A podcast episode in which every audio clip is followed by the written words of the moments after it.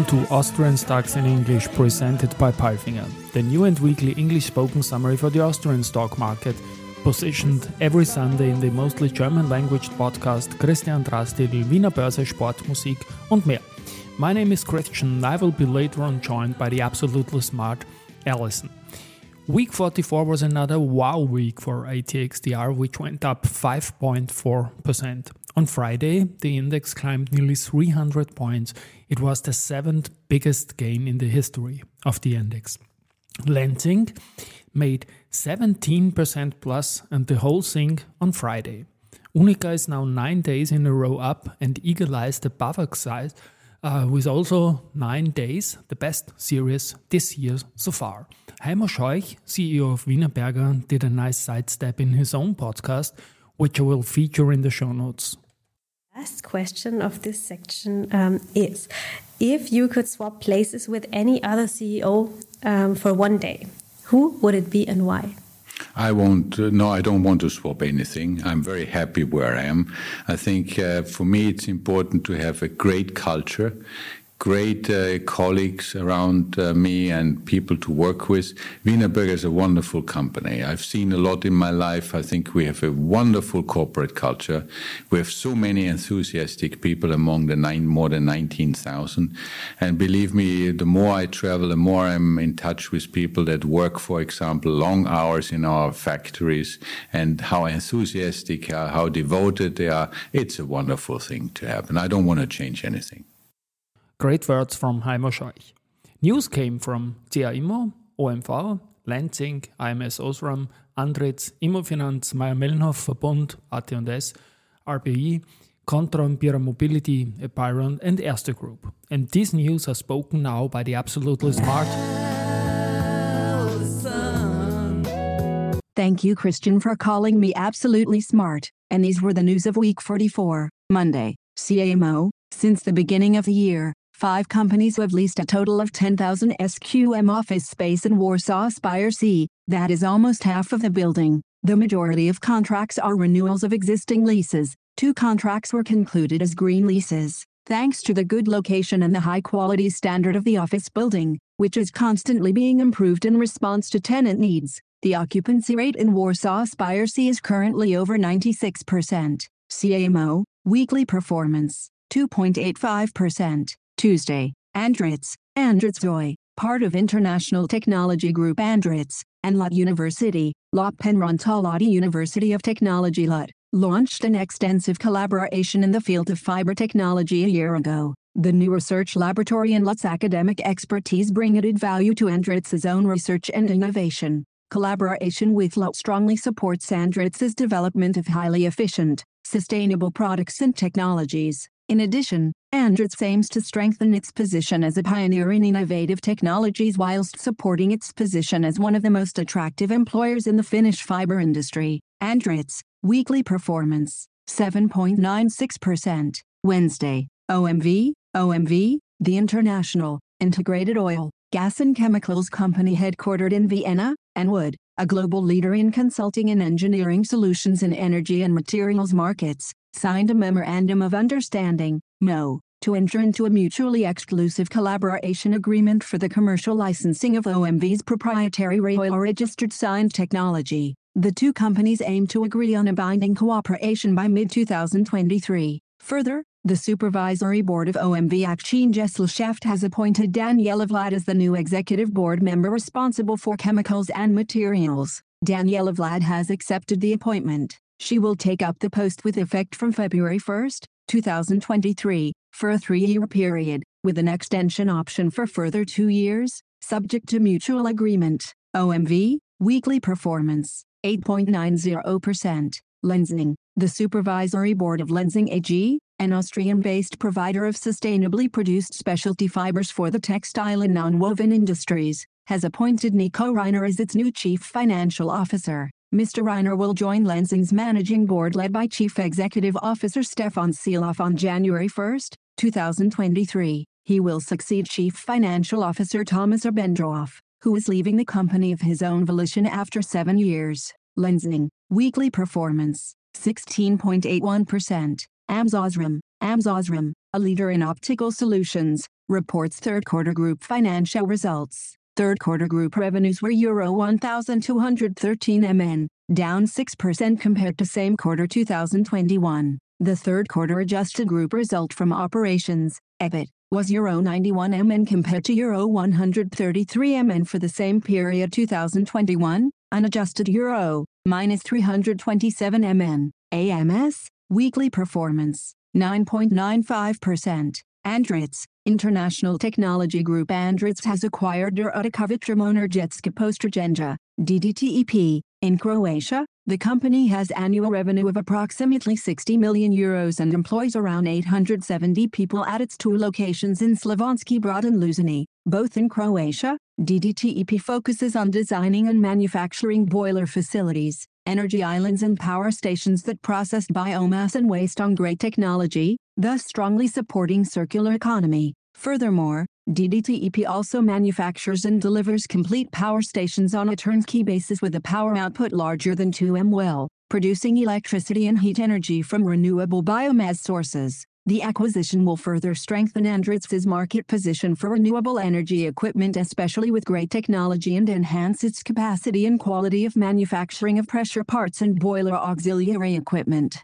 Andritz, weekly performance, 7.96%. Thursday, Immofinanz, Austrian real estate company Immofinanz has successfully completed a sale of additional office properties. Two office buildings in Vienna were sold to the Austrian Winnet Group for an attractive market price of approximately Euro 60 MN. These two properties have 7,000 SQM of space in total and are occupied by long-term tenants. These property sales involve the offices at Franz Josefs Kai 27 and Schreyvogelgasse 2, top locations in Vienna's inner city with perfect infrastructure. Immofinanz, weekly performance, 3.10%. Mayr-Melnhof, Cartonboard Group Mayr-Melnhof reported figures for the first three quarters. The group's consolidated sales amounted to Euro 3,450.4 MN, 1 negative 3Q 2021, 2,107 euros and 10 cents million. This rise mainly results from the previous year's acquisitions and passing on cost increases through higher prices. At Euro 452.2 million, an operating profit above the previous year's value was reached, 1 negative 3Q 2021, Euro 177.2 minutes. The significant rise primarily results from the division MM Board and Paper. Profit for the period rose by Euro 186.8 million to Euro 315.2 MN in the first three quarters of the previous year. CEO Peter Oswald. For the fourth quarter, we expect impacts from necessary adjustment measures and ongoing selective temporary downtime in the board and paper division. Although a recessionary scenario must be assumed for the economy as a whole, most of our business areas are expected to set forth a rather robust development despite further destocking in the supply chain filtering through. In the current rapidly changing environment safeguarding of profitability stays our top priority Mayr-Melnhof. Weekly performance, 3.47%. Verbund, Austrian utility company Verbund saw a significant improvement in the results posted for the first three quarters. EBITDA rose by 68.0% to Euro 1,933.3 MN. The group results surged by 81.4% to Euro 1,065.2 MN compared with the same period of the previous year. The earnings forecast for financial year 2022 has been adjusted as a result of the poor water supply in quarter 3, 2022, and the EU's measures to scheme off profits at energy companies, which will be implemented beginning December 2022, based on average own generation from hydropower, wind power and photovoltaic production in fourth quarter and the opportunities and risks currently identified. Verbund expects EBITDA of between approximately Euro 2,800 MN and Euro 3. 300 meters and a reported group result of between approximately Euro 1,530 MN and Euro 1,880 MN in financial year 2022. Verbund, weekly performance, minus 4.67%. AT&S, at an S, leading manufacturer of high-end printed circuit boards and IC substrates,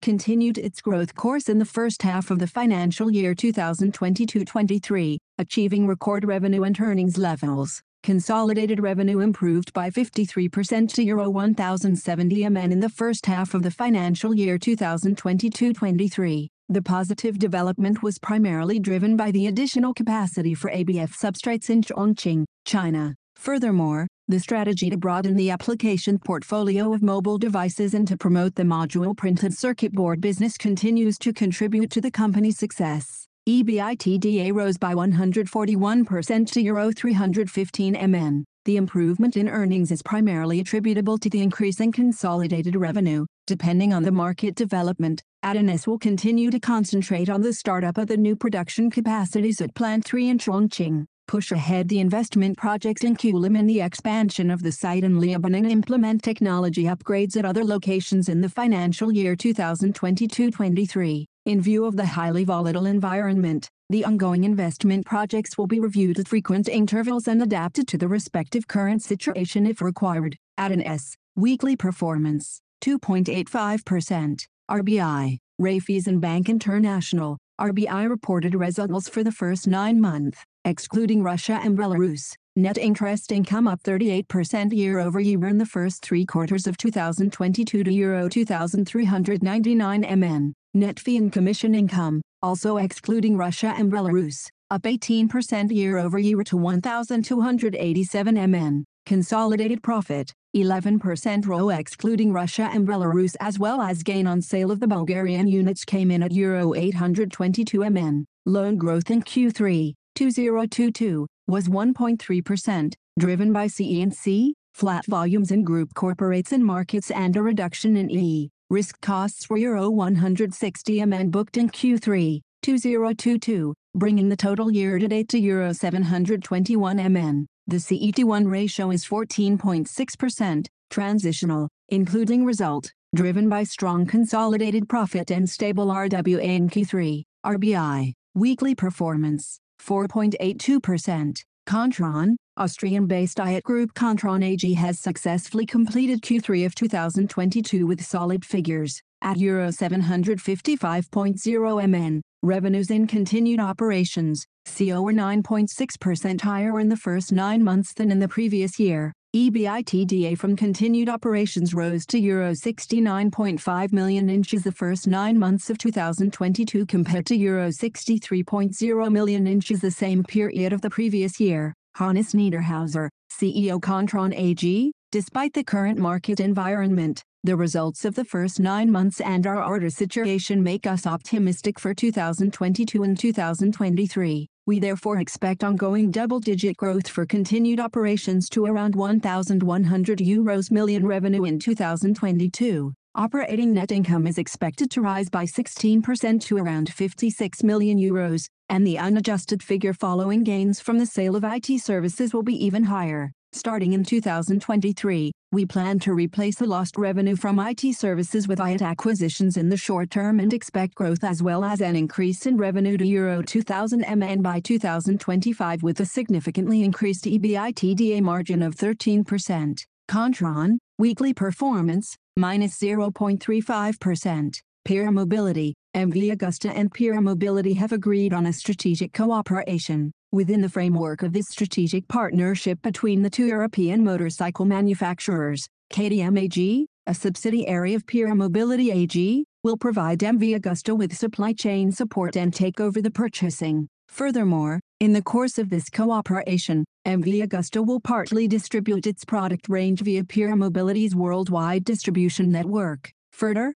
KTM AG will acquire a 25.1% stake in MV Agusta Motor SPA, based in Varese, Italy, by way of a capital increase. Pierer Mobility, weekly performance, 5.50% Apeiron, Apeiron Respiratory Therapies GmbH, Erest, a privately held biotech company focusing on the discovery and development of treatments for respiratory diseases today announces positive final results from a phase I clinical trial of inhaled APN-01, a soluble recombinant version of the SARS-CoV-2 cell entry receptor ACE2. The study met all primary and secondary endpoints, with all results indicating that the inhalation of APN-01 at all dosage levels used in the trial is safe and well tolerated. Friday, Andritz, in the previous quarters, International Technology Group Andritz saw very favorable business development in the third quarter of 2022. Revenue FR the first three quarters at Euro 5,207.8 MN, was significantly higher than the previous year's reference figure, plus 1.45%. The EBITDA in the first three quarters of 2022 amounted to 425.8 MN, plus 1.67%. In the first three quarters of 2022, the net income, without non-controlling interests amounted to 268.0 MN and was thus 25.9% higher than the level of the previous year's reference period. Order backlog as of September 30, 2022 amounted to Euro 10,822.2 MN thus reaching a historical record high, plus 3.25% compared to the end of 2021. Andritz, weekly performance, 7.96%. Erste Group, Erste Group Bank AG reported an operating result of 2.89 billion euros for the first nine months of 2022, a 11.4% rise compared to the same period a year earlier. The 19.5% rise in net interest income to 4.39 billion euros reflected both solid lending growth and favorable interest rate developments, especially in non-Eurozone markets. Net fee and commission income was up 8.3% to 1.83 billion euros, driven mainly by gains in payments and asset management. During the reporting period, the rise in operating income, plus 9.3% to 6.27 billion euros outpaced that in operating expenses, plus 7.7% to 3.38 billion euros. Risk costs rose to minus 158 MN euros or 11 basis points. January 9, 2021, minus 52 MN euros or 4 basis points, reflecting a dimming macro environment. Both the NPL ratio, 2.0% compared to 2.4% at the end of 2021, and the NPL coverage ratio, 96.8% versus 90.9%, improved. The banking group's net profit amounted to 1.65 billion euros, January 9, 2021. 1.45 billion euros. Erste Group, weekly performance, 11.36%. And now bye bye from Alison. And Christian, we wish you a great week. Hear you next Sunday.